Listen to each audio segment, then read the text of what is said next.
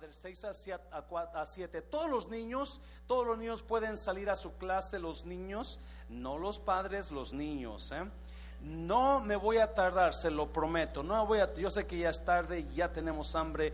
Filipenses 4, 6 al 7. Lo voy a leer en la versión lenguaje actual en el nombre del Padre, Hijo y del Espíritu Santo.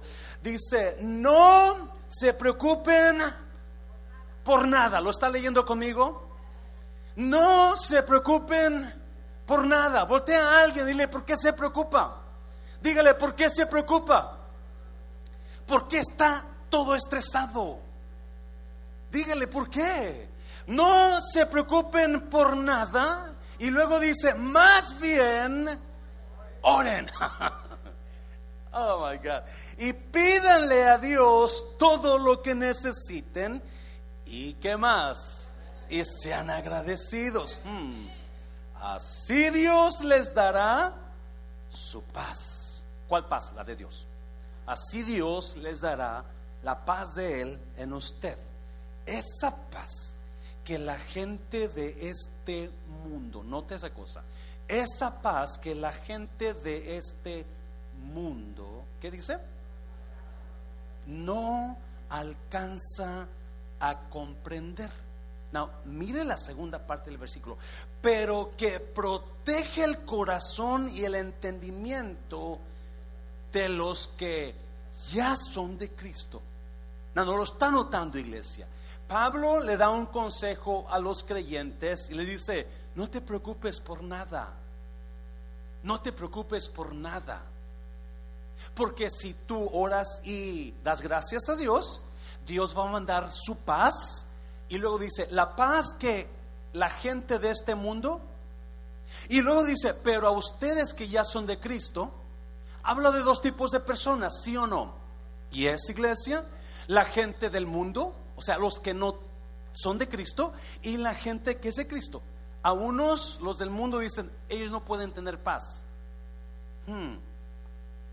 Inclina su Padre, bendigo tu palabra en esta tarde, Jesús. Gracias por estos 16 años, pero muchas gracias por los que vienen, Dios porque sabemos, sabemos que tú tienes mejores años para mundo de restauración y que los que vienen son mucho mejor que los que han pasado. ¿Cuántos dicen amén? Espíritu Santo, toma estos minutos que nos quedan y sorpréndenos. Habla usted, ministra cada corazón de acuerdo a su necesidad en el nombre de Jesús. Puede tomar su lugar y dígale a alguien, no se preocupe, no se preocupe. Dios me estaba hablando, ministrando en esta, en esta palabra, ah, porque son 16 años de mundo de restauración y en estos 16 años, como decía Juan Carlos, hemos vivido muchas cosas, muchas cosas, ah, pero la iglesia se ha mantenido más fuerte. ¿Sabe usted eso? La iglesia espiritualmente está mucho más fuerte que hace 16 años se lo voy a repetir, la iglesia ahora está mucho más fuerte espiritualmente que hace 16 años. Now, Pablo le escribe a los creyentes en Filipos y les dice, no se preocupen por nada. ¿Alguien aquí se preocupa? Y es, yo esta mañana estaba preocupado cómo va a salir todo oh my God, ¿cómo va a salir todo? Va a venir la gente. Ayer faltó mucha gente. El hermano Benavides se aventó cantando y predicando. Y hubiera querido que más gente estuviera aquí. Oh my God, va a venir los hermanos. Vamos a tener visitantes. Yo estaba preocupado. Porque la preocupación es muy natural. ¿Sabía usted eso? La preocupación es muy natural. Alguien aquí nunca se preocupa, levante la mano para crucificarlo. Y es porque usted es mentiroso usted. Porque todo mundo nos preocupamos. Y es iglesia. No, ¿de qué se preocupa usted? ¿De qué se preocupan los jóvenes? ¿Mm? Va a ir el muchacho que me gusta. Va a llegar la muchachita que me encanta. O usted, ¿qué, se preocupa usted? Yo le voy a decir lo que yo me preocupo. ¿Me preocupa la iglesia? Me preocupo que tengo 57 años y... me preocupa el refrán. Me preocupa que ese refrán de fruto. Me preocupan algunos hermanos que no quiero mencionar nombres. Me preocupan mucho. ¿Y esa iglesia?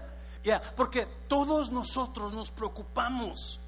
So déjame decirte una cosa, Pablo entiende la, la preocupación que viene al creyente, pero lo que no me gusta lo que dice Pablo, o sí me gusta, pero lo que muchos no entendemos es que Pablo dice algo que mucho cristiano tiende a decir. Es que tengo preocupación, pastor, porque se preocupa, póngase a orar. ¿Y es? Y usted se queda, ok. Y, y, y, y la oración Perdóneme si siento, si parezco que so, voy a salir un poquito incrédulo, pero ¿sabía usted que yo a veces, ¿cuántos se despiertan a las 3 de la mañana a veces? Y usted comienza, oh my God, ¿y cómo lo voy a hacer?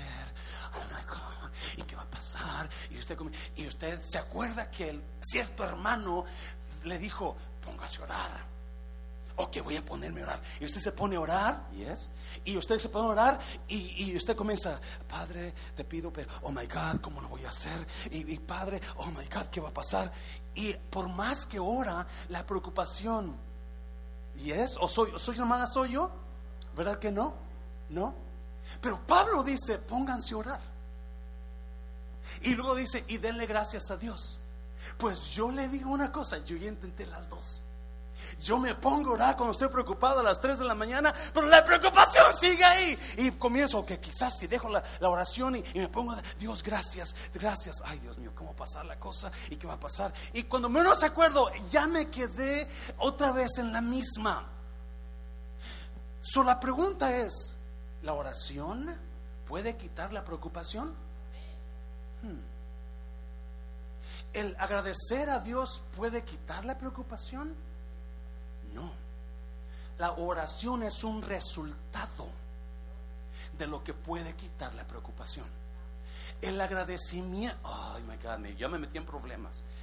yo no sé si usted en esta mañana, ¿qué le preocupa en esta mañana? ¿Qué es lo que usted está tan preocupado que ya se volvió en ansiedad y usted no tiene paz? Porque Pablo dice que cuando usted comienza a vencer la preocupación, entonces paz va a venir a usted. Y es iglesia. So, porque yo lo he intentado, yo he intentado orar, pero la preocupación no se va. ¿Me puedo quitar la careta cristiana un momento? Amén, iglesia. ¿Puedo ser honesto con usted? Y perdóneme si quizás su pastor, digo, Dios mío, pensaba que el pastor era más santo. Y no, pero la verdad, yo he intentado orar cuando estoy preocupado y la preocupación, no, la oración no me quita la preocupación. El comenzar a dar gracias no me quita. Mis hermanas, hermanas las quiero mucho, mis hermanas de la carne. Es que Pastor José Luis, hermanito mío, ponte a leer la Biblia. Y como es las 3 de la mañana, agarro la Biblia y comienzo a leerla. Y cuando me acuerdo, a las 3 de la mañana, por favor, ten misericordia de mí. Yo no voy a aguantar estar leyéndole porque me quedo dormido. ¿Qué quiere decir Pablo? ¿No será que Pablo conoce algo que yo no conozco? Pregunta. ¿No será que Pablo ya puso eso porque para él, él es un resultado de lo que él conoce que yo no conozco? ¿Y es iglesia? Y son esta mañana rápidamente le voy a hablar de, de tres verdades, tres verdades ah, de por qué Pablo dice, si te preocupas, ponte a orar y ponte a agradecer. Pablo no está diciendo que el orar va a quitar la preocupación, pero es un resultado de lo que ya conoces. Me está sucediendo iglesia. Y lo que sí, lo que yo conozco lo que ahora he conocido es lo que va a quitar la preocupación de mí. Es más, es lo que me mantiene con la paz que mucha gente no puede entender. ¿Me está oyendo? Hay dos tipos de personas. La gente del mundo, dice Pablo, ellos no conocen esa paz. Ah, me está oyendo iglesia.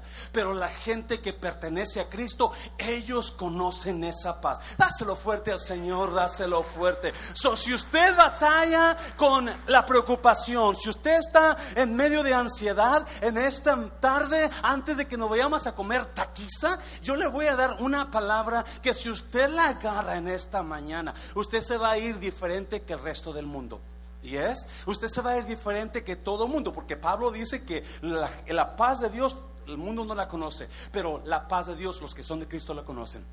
¿Y es iglesia? So, rapiditamente, no, mire lo que conoce Pablo. Mire lo que conoce Pablo, Isaías, Isaías capítulo capítulo 41.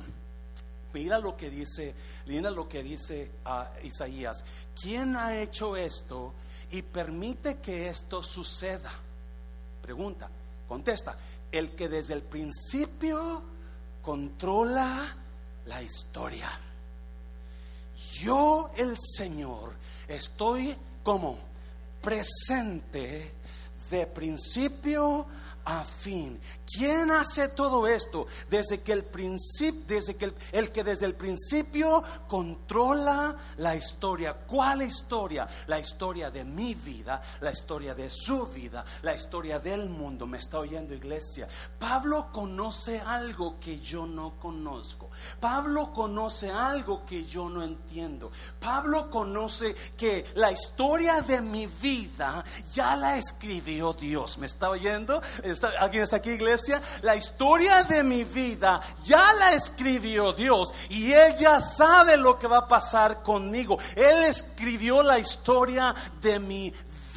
Él sabe cada paso que doy. Él conoció la historia de mundo de restauración. Él escribió la historia de mundo de restauración mucho antes de 2005. ¿Me está oyendo? Mucho antes que empezara mundo de restauración. Él ya la había escrito. ¿Alguien me está oyendo, iglesia? Por eso no me cabe, no me preocupa ni en un comino lo que pueda pasar a mundo de restauración. Porque la historia de mundo de restauración se escribió en el cielo por Dios. Escribió cuándo iba a comenzar, quién la iba a atacar y dónde va a terminar. Y déjame decirte, desde hace 2005 a este tiempo hemos visto la promesa de Dios cumplida. ¿Cuál es la promesa de Dios? Que los hijos de Dios van de gloria en gloria, de gloria en gloria. Oh, me está oyendo iglesia, si usted pertenece a Cristo, su promesa de Dios para usted es que Él ya escribió la historia de usted.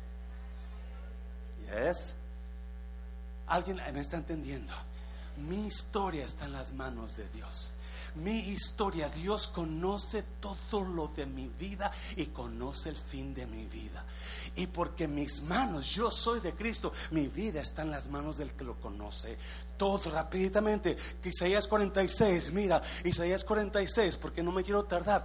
Yo anuncio que el fin desde el principio desde los tiempos antiguos yo anuncio lo que va a lo que va a suceder. Yo digo, mire, yo digo, dice Dios, mi propósito se va a cumplir y haré todo lo que yo deseo. Mi plan de Dios, el, mi plan se va a cumplir sobre tu vida, dice Dios. Mi propósito se va a cumplir sobre tu vida. Alguien me está oyendo, iglesia. No me, por eso Pablo dice, ¿por qué te preocupas? Si mi vida fue escrita por la mano de Dios, la historia de mi vida fue escrita por la mano de Dios. La historia de mi vida está en las manos de Dios. Y déjame, no en las manos de de State Farm, no en las manos de Allstate, pero en las manos de Dios. Y déjame decirte, las manos de Dios son tan grandes que puede sostener todo el mundo en sus manos. Hácelo fuerte. Oh my God, no es, no es, no es que la oración me va a quitar la preocupación. Lo que va a hacer que me quite la preocupación es lo que conozco de Dios, la verdad de Dios. Y una vez que yo conozco la verdad de Dios, la preocupación no viene. Mejor me voy a poner a orar, dice gracias Dios, porque yo te conozco a ti. Me pregunto cuántos de aquí no conocen ese Dios. Porque esa es la verdad. Yo puedo vivir sin preocupación. yo puedo vencer la preocupación. Porque no podemos vivir sin preocupación. Todo mundo se preocupa. Todo mundo. Somos mentirosos si decimos que no. Pero sabemos el antídoto para vencer la preocupación. Cuando venga a decir, no, diablo mentiroso, no. Jesucristo sabía eso. Jesucristo sabía y dio tres, y dio tres excelentes verdades para que usted aprenda a no preocuparse ¿Me está oyendo? So, si usted se preocupa en esta, si usted vino preocupado, yo ahorita estaba preocupado, dije, a ver si el, hermano Rey Loco no le hasta las 5 de la tarde porque ya tengo hambre. a, ver, a ver si la gente no se va porque, porque este, se le va a dar hambre, se van a ir a McDonald's o al refrán a comer. Porque todos nos preocupamos. clave es cómo vencer, cómo derrotar esa preocupación. Y esa iglesia, Mateo 6, Mateo 6, el famoso capítulo, Mateo 6. Mira, Jesucristo hablando. Jesucristo es el Dios de los cielos. Jesús es el verdadero Dios de los cielos. Él sabe y él comienza a hablar en este famoso capítulo antes de que se vaya. Y dice, por eso les digo, no sé qué, no sé qué, no se preocupen. ¿Alguien vino preocupado por algo esta mañana? Levante su mano. ¿Alguien vino preocupado por algo? los demás todos tienen paz, ¿verdad? Mentirosos. No se preocupen por su vida. ¿Qué comerán? ¿O qué beberán? Ni por su cuerpo, ¿cómo se vestirán? ¿No tiene la vida más valor que la comida? ¿Y el cuerpo más que la ropa? 26. Fíjense en las aves del cielo. No siembran, ni cosechan, ni almacenan en graneros. Sin embargo, el Padre Celestial las que iglesia las alimenta. No valen, no valen ustedes mucho más que ellas. Alguien conoce a alguien. Quizás en su vida usted tiene a alguien que siempre le está diciendo, no sirves para nada. No, no, no lo voltee a ver, nada más piensa en ellos eres un bueno para nada. Mira, no sabes hacer nada bien. No, Jesús da una clave y le dice, mira los pajarillos. Y adelante dice, mira las flores, Dios las viste. Los pájaros, Dios las... No vales más tú, número uno. Para que usted deje de preocuparse, usted necesita recordar su valor. No importa quién le diga a usted que no vale nada, Dios dice que usted vale mucho. No importa qué gente lo ha dejado y lo ha rechazado, porque si vamos a ser claros, escuche bien, la falta de valor en nosotros o la falta de entender nuestro valor produce preocupación. Se lo voy a decir de esta manera. Mucha mujer está preocupada porque su esposo la, quizás la deje porque no es tan bonita como las que trabajan con su esposo. Es que no soy tan bonita, es que no, es que él no me ve así como mira las aquellas, aquellas tienen mejor forma, aquellas están más bonitas, y se comienza a preocupar porque la falta de valor en usted lo comienza a preocupar. Me van a correr el trabajo, es que piensan que no sé hacer estas cosas, piensan que no, no conozco esto y comienza a preocuparse por lo que Ah, no sé por qué Dios no me, no me, no, porque, no, sé por qué Dios me puso en esta situación, y no sé qué pecado tan grande hice para que Dios no me conceda esto, porque Dios no me ama, porque y comienza porque no entiende el valor de usted. Y la Biblia me dice que usted tiene un valor invaluable. Me está oyendo iglesia, no, no, no, yo sé, no sé, no sé, no sé si me entiende. La razón que nos preocupamos es porque no hemos reconocido el valor que tenemos. Una vez, hace muchos años, andaba saliendo con una muchachona y este y, la muchachona me, como que le gustaba medio, you no, como que no era muy sincera. Entonces un día le dije, ¿sabes qué? ¿Sabes qué? Yo sé el valor que yo o me das mi lugar o hasta la puerta. Órale, está bien, iglesia, porque cuando te das cuenta del valor que tienes, sabes una cosa, cosas buenas van a llegar a tu vida. ¿Me está viendo? Jesús le dice, tú no sabes el valor que tienes. Por eso te preocupas. Cuando usted comienza a pensar, ¿cómo lo voy a hacer para pagar la renta? Usted no sabe el valor que tiene en los ojos de Dios. Usted no sabe lo que Dios puede hacer para suplir esa necesidad.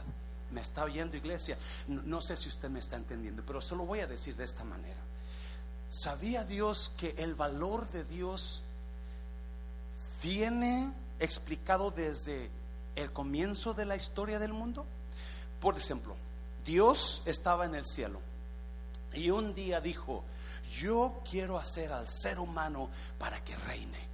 Yo quiero hacer al ser humano para que Él sea rey, para que Él gobierne en la atmósfera, pero no hay otro reino para que el, el ser humano reine, porque yo soy el rey aquí en el cielo. Pero ¿qué hago para que el rey, el ser humano pueda reinar? Dijo, ya sé, voy a crear otro reino.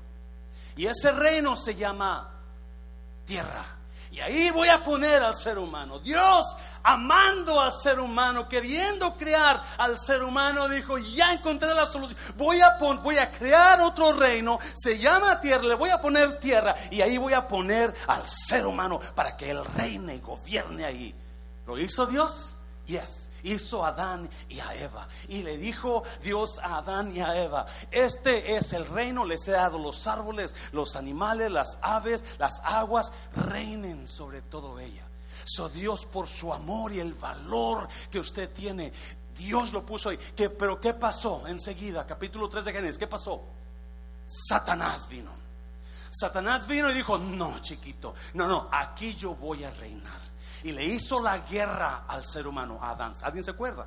Y le hizo y, y engañó a Eva. ¿Y qué pasó con Adán y Eva? Cayeron cayeron, pecaron y desde ahí para acá vino el pecado a la tierra. So Dios creó al ser humano y luego hizo el diablo vino y quiso romper el plan de Dios, quiso, quiso romper el propósito de Dios. Pero como Dios es más grande que Satanás, entonces, no, ¿qué hizo, qué hizo Satanás?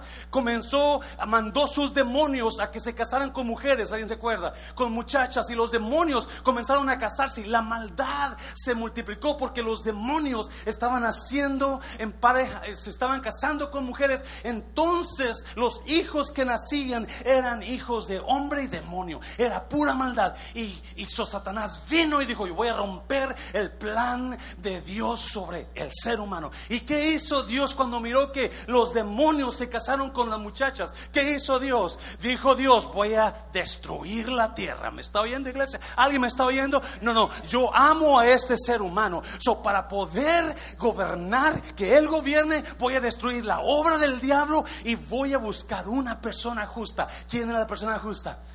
Noé. Y dijo Dios a Noé, Noé, tú y tu familia van a perseverar en este, en, este, porque yo te amo, Noé. Tú eres un hombre bueno y voy a, de ti van a ser la nueva generación. So, ¿qué hizo Dios? Mandó a Noé a hacer el arca y todo mundo destruyó. So, el plan del diablo se quedó frustrado. ¿Me está oyendo iglesia? Ahora comienza Noé. El plan de Dios triunfó porque Dios dijo, no, no, no voy a quedar así nada más. ¿Y qué hizo? Hizo el diablo cuando vio que, ¿qué hizo, qué hizo el diablo cuando vio que Noé salió adelante con su familia en el arca? Vino y trabajó en una de sus hijas y lo emborracharon. Y vino un hombre, uno de sus hijos, Cam Cam vino y estaba su padre borracho desnudo. Y vino Cam y miró que estaba desnudo su padre y, se rió y se burló de él. Y fue y le dijo a sus hermanos, ahí está su padre, mírenlo como encuerado, borracho. Y Dios maldijo a Cam porque el diablo usó a Cam y toda la generación de Cam fue una generación mala, perversa, porque el diablo quiso venir a destruir el plan de Dios, pero Dios no se quedó tranquilo por amor a usted, me está oyendo por amor a usted, lo que hizo Dios levantó a Abraham, un hombre justo y dijo, tú vas a seguirme Abraham, porque era una guerra entre Satanás y el diablo, ¿por quién? Por usted, por el ser humano, así lo y Dios levantó a Abraham. Y Dios levantó a Abraham y le dijo oh Dios Abraham, Abraham, tú me sigues y yo te voy a bendecir. Y de ti van a salir bendita toda la tierra, me está oyendo. Y vino Abraham y comenzó a seguir. Pero ¿qué pasó después con el diablo? Se enojó y levantó y usó a Saúl, el rey, primer rey, y usó a Saúl para que Saúl fuera desobediente y de su raza, de su descendencia de Saúl, se levantara gente mala, reyes malos que llevaron a, a Dios, a Israel en lo malo perverso. Pero ¿qué hace Dios? ¿Qué hace Dios? No, ah, chiquito, no, porque yo, mi plan va a permanecer. ¿Qué hace Dios? Levanta a un hombre que se llama David. Porque ese hombre, Dios miró, ese hombre tiene corazón. Y levanta a David. Y Dios establece el plan para la tierra. De ahí va a salir Jesucristo. Y Dios establece y levanta a David. Y ahora el plan del diablo quedó destruido. Pero ¿qué hace el diablo? ¿Qué hace el diablo? Levanta a Egipto y al faraón que no conocía a José. Y ahora quieren destruir al pueblo. Alguien me está oyendo, iglesia. Alguien me está siguiendo. Dios Dios ha peleado por usted. Dios ha peleado por usted. Porque el plan de Dios se va por amor a usted. Dios levanta a David. Y luego el diablo levanta a Faraón. Quiere destruir al pueblo de Dios. Y Dios levanta a un niño que cuando está todo el desastre, porque Faraón mandó matar a todo niño, ¿se acuerda alguien? Mandándolos en el río, porque Satanás quiere las almas de usted, la alma de usted. Y Dios levanta a un niño, se llama Moisés. ¿Alguien me está oyendo, iglesia? Y Satanás se molesta y hace que Moisés mate a un egipto y huye Moisés. Porque ahora el plan de Dios está frustrado por Satanás. Pero ¿qué hace Dios? Va a buscar a Moisés. Todo por amor a usted. Y levanta Moisés y lo levanta como líder y saca a su pueblo de Egipto. Y vienen y Josué entra a la tierra. ¿Y qué hace Satanás? Satanás levanta la religión. Alguien me está oyendo, iglesia. Satanás levanta a los fariseos. Los fariseos eran la gente que era religiosa y no dejaban entrar a la gente porque le ponían muchas trabas. Y esa se llama religión. Esa se llama religión. Y comenzaron a desviar al pueblo de Dios a la perdición y al infierno a la perdición. Alguien está aquí, iglesia, todavía. Pero Dios dijo, no, yo amo a este pueblo. Yo amo a este pueblo. Imagino que Dios tuvo una junta en el cielo con, los ángeles, con el Espíritu Santo y con Jesucristo. Y, dijo, hey, estos, estos fariseos, esta religión está desviando mi pueblo. Tienen religión, pero no tienen relación conmigo. Y hay mucha gente que se está desviando porque tienen religión, pero no tienen relación. Y no tienen relación porque no se dan cuenta el valor que usted tiene para Dios. Hace, Dios le dice al Espíritu Santo, ¿qué hago? Voltea Jesús al Hijo, ¿qué hago? ¿Qué hago? Y el Hijo dijo, yo voy a ir por amor a ellos. No, pero tú eres mi hijo. Y los ángeles, no, ¿cómo te vas a ir tú? Tú eres el Dios. No, no, yo voy a ir por amor a ellos. Alguien me está oyendo, iglesia.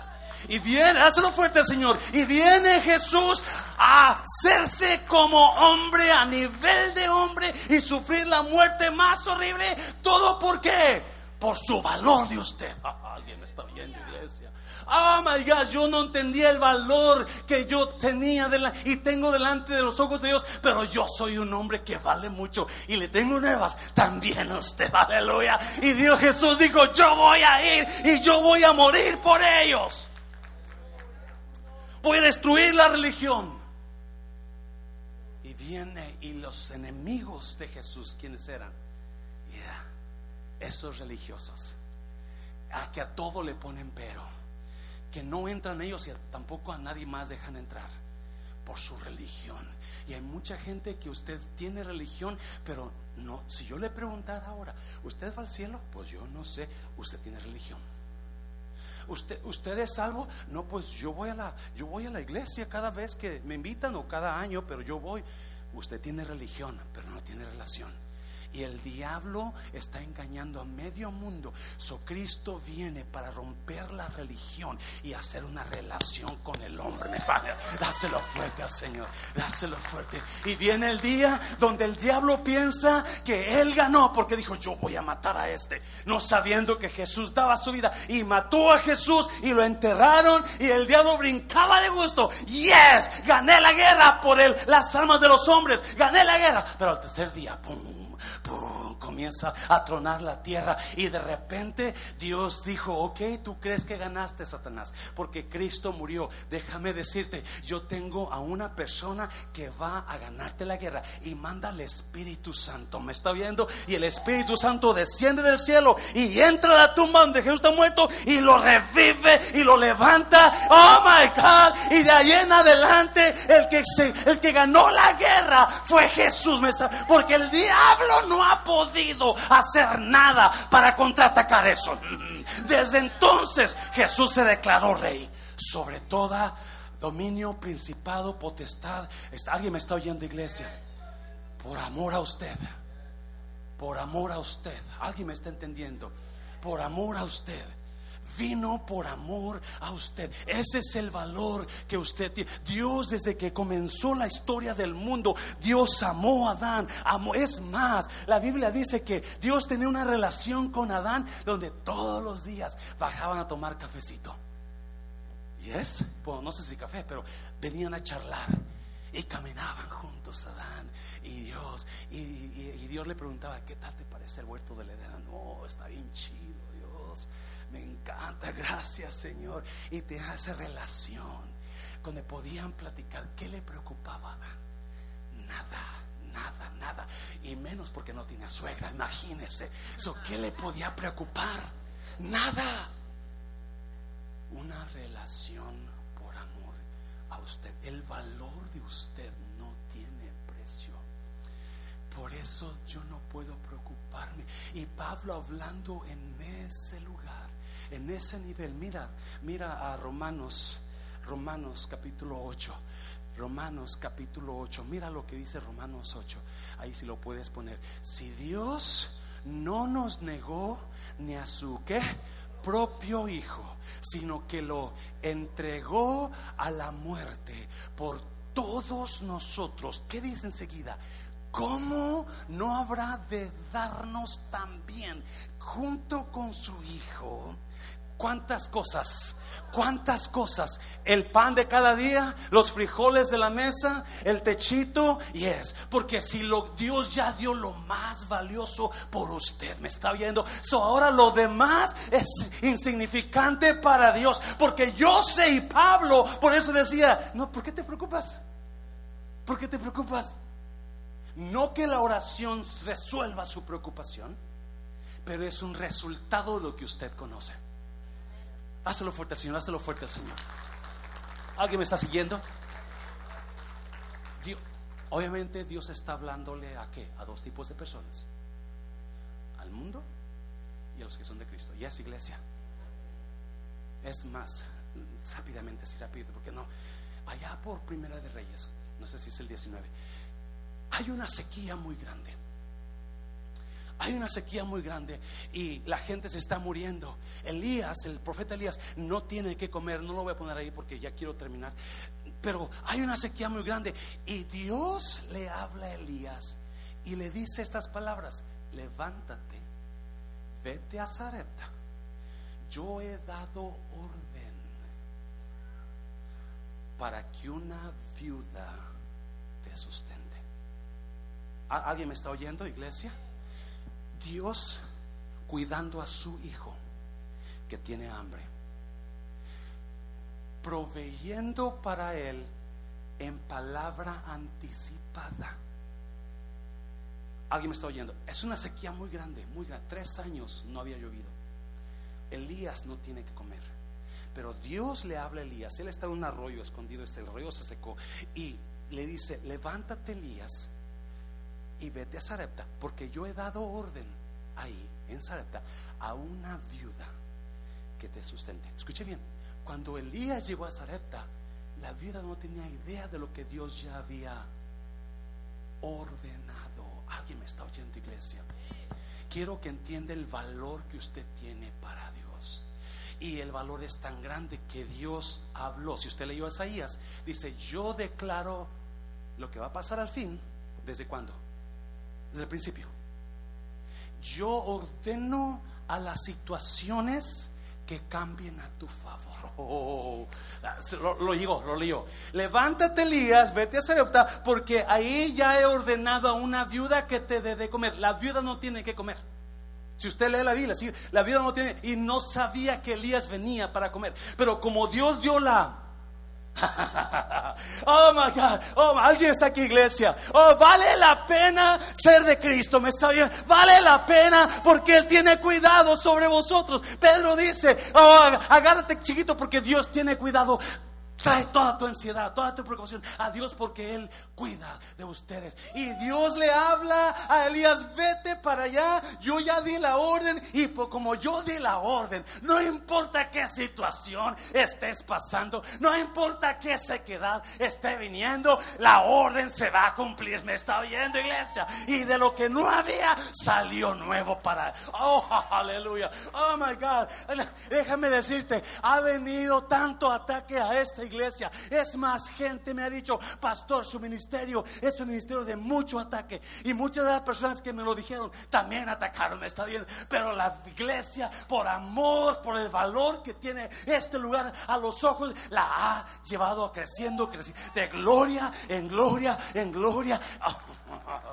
Ah. ¿Y sabe que me he dado cuenta? ¿Le puedo contar algo de los viejitos? No mira al hermano Benavides, por favor viejito. Algo, secretos de los viejitos. Voy a escribir un libro que diga los secretos de los viejitos. Me gusta la idea. Voy a llegar a la hermana, no, digo nombres, que me ayude. Iba a decir hermana Enríquez, pero no está aquí, ¿verdad? ¿Sabe?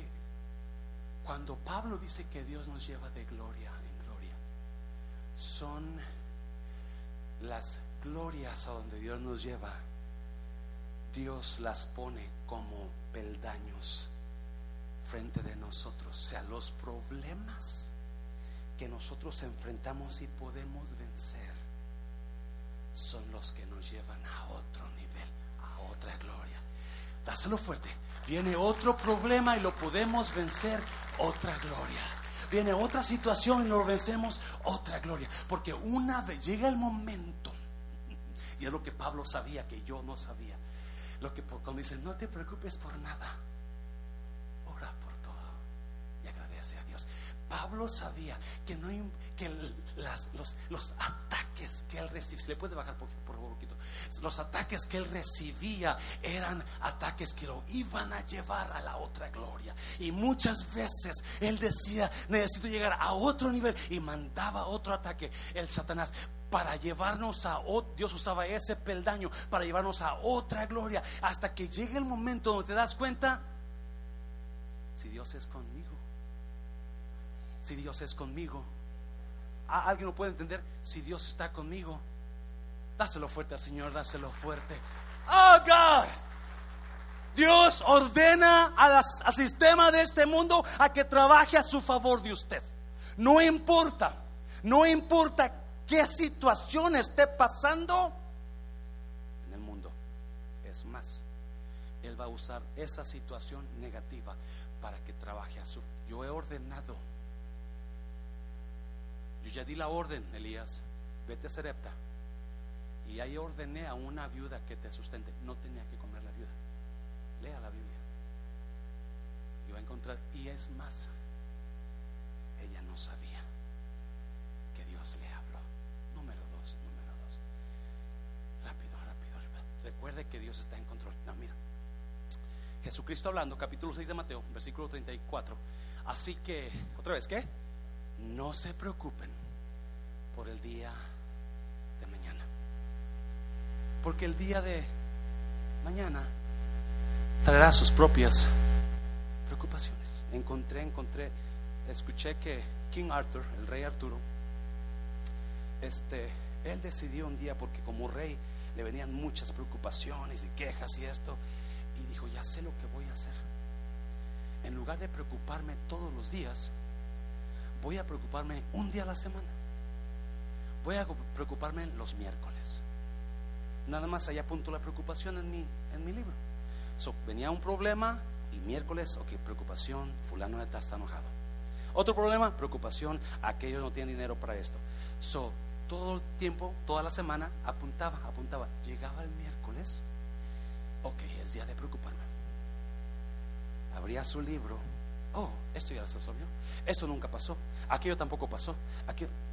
Entonces, ¿alguien me está entendiendo?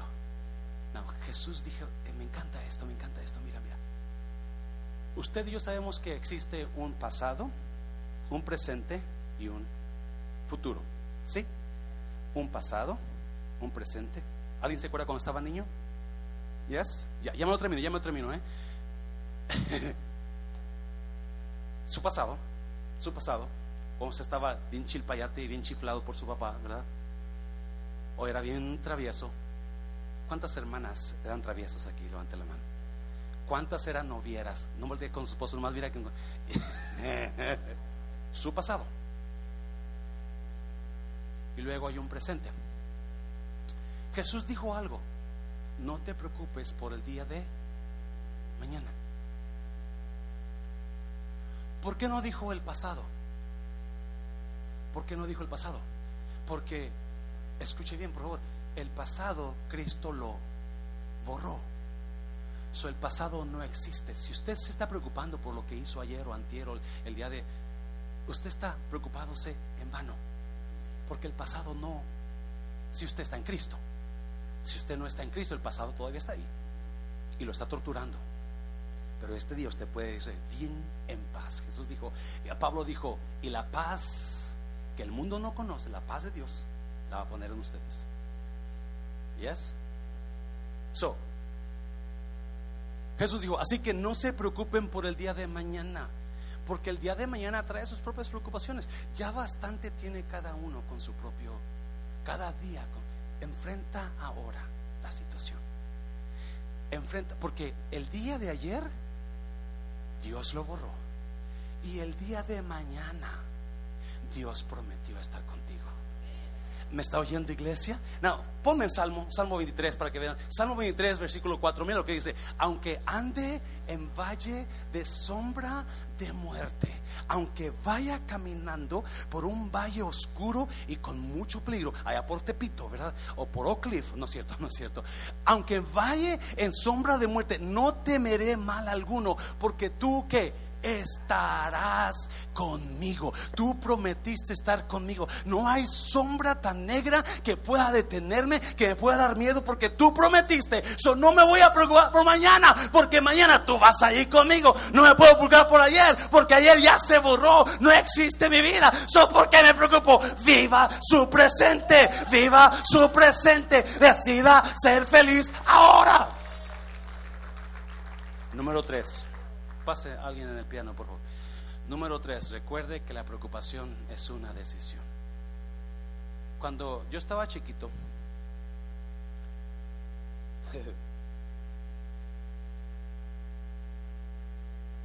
cuando apenas era un jovencito, mi mamá me decía, mira, mijito. Cuando yo estaba chiquito,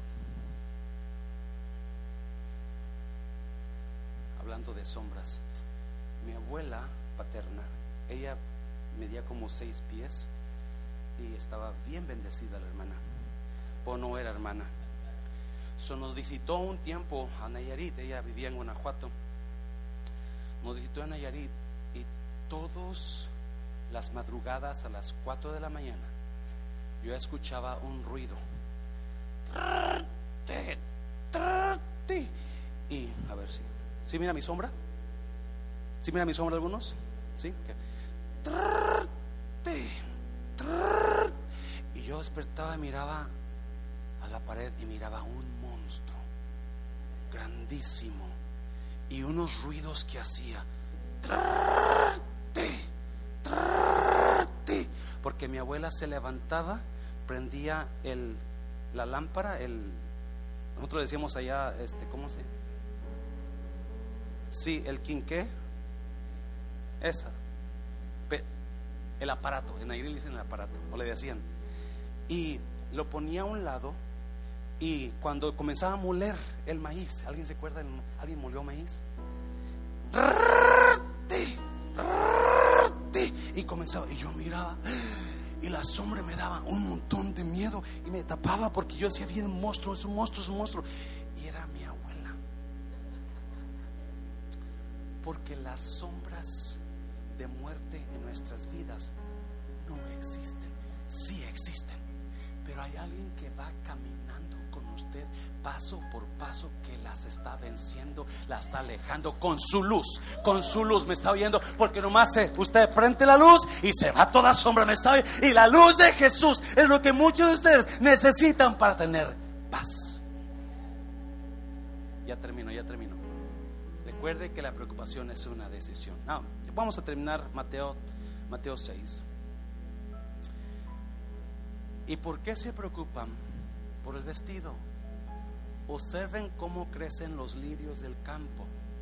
No trabajan ni hilan. Y aún así, ni el mismo Salomón, con toda su gloria, se vistió como uno de ellos. 30.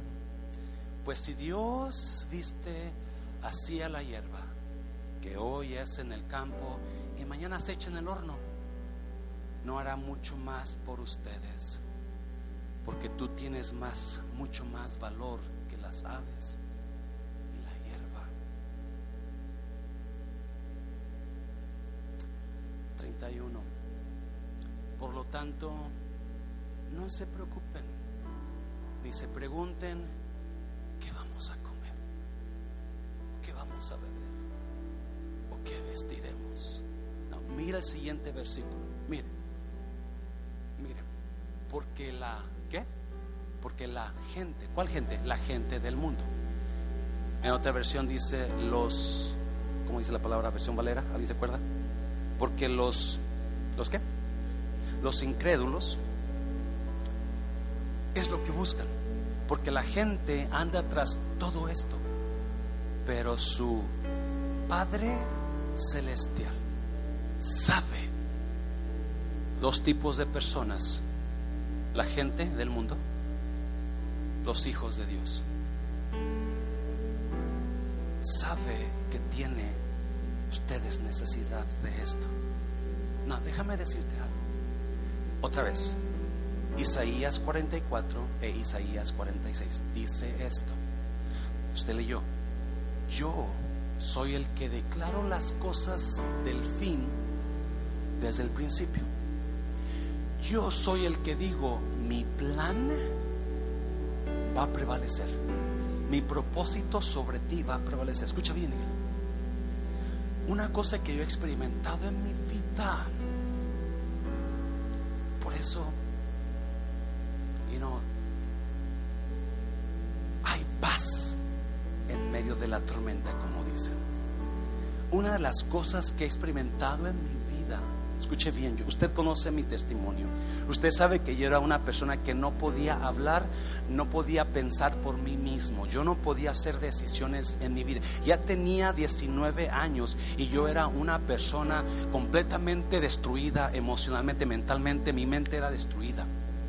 Yo nunca iba, es más, otra vez, la razón que no me casé cuando estaba joven es porque mi mente, como era, me está que por ahí hubo una que otra que, pero, pero por mi mente llena de temor, llena de temor, yo no podía hacer decisiones, necesitaba, es más, hubo aquí personas que Dios las usó para que yo comenzara a trabajar.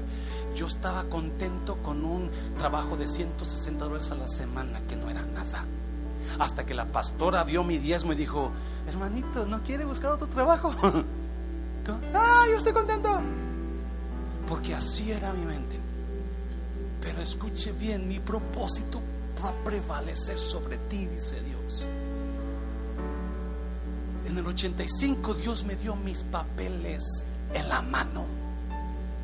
Porque dio la orden Pero su Padre Celestial sabe que ustedes tienen necesidad de esto. Dios sabe en el propósito de Él para usted, en el plan de Él para usted. Dios sabe lo que usted va a necesitar y déjame decirte, Dios va a proveer lo que usted va a necesitar. Dios me dio mis papeles en a los años Dios me puso una casa en mi mano. Yo no la compré, yo no la busqué, yo no la quería, pero ahí me la puso en mi mano. Porque él sabía, yo no voy a, yo, mi mente está toda, pero como lo hice mi padre, me está oyendo iglesia. Ese es el Dios que servimos. Eso es lo que sabía Pablo. Por eso decía, ¿por qué te preocupas? Ponte a orar y agradecerle a Dios.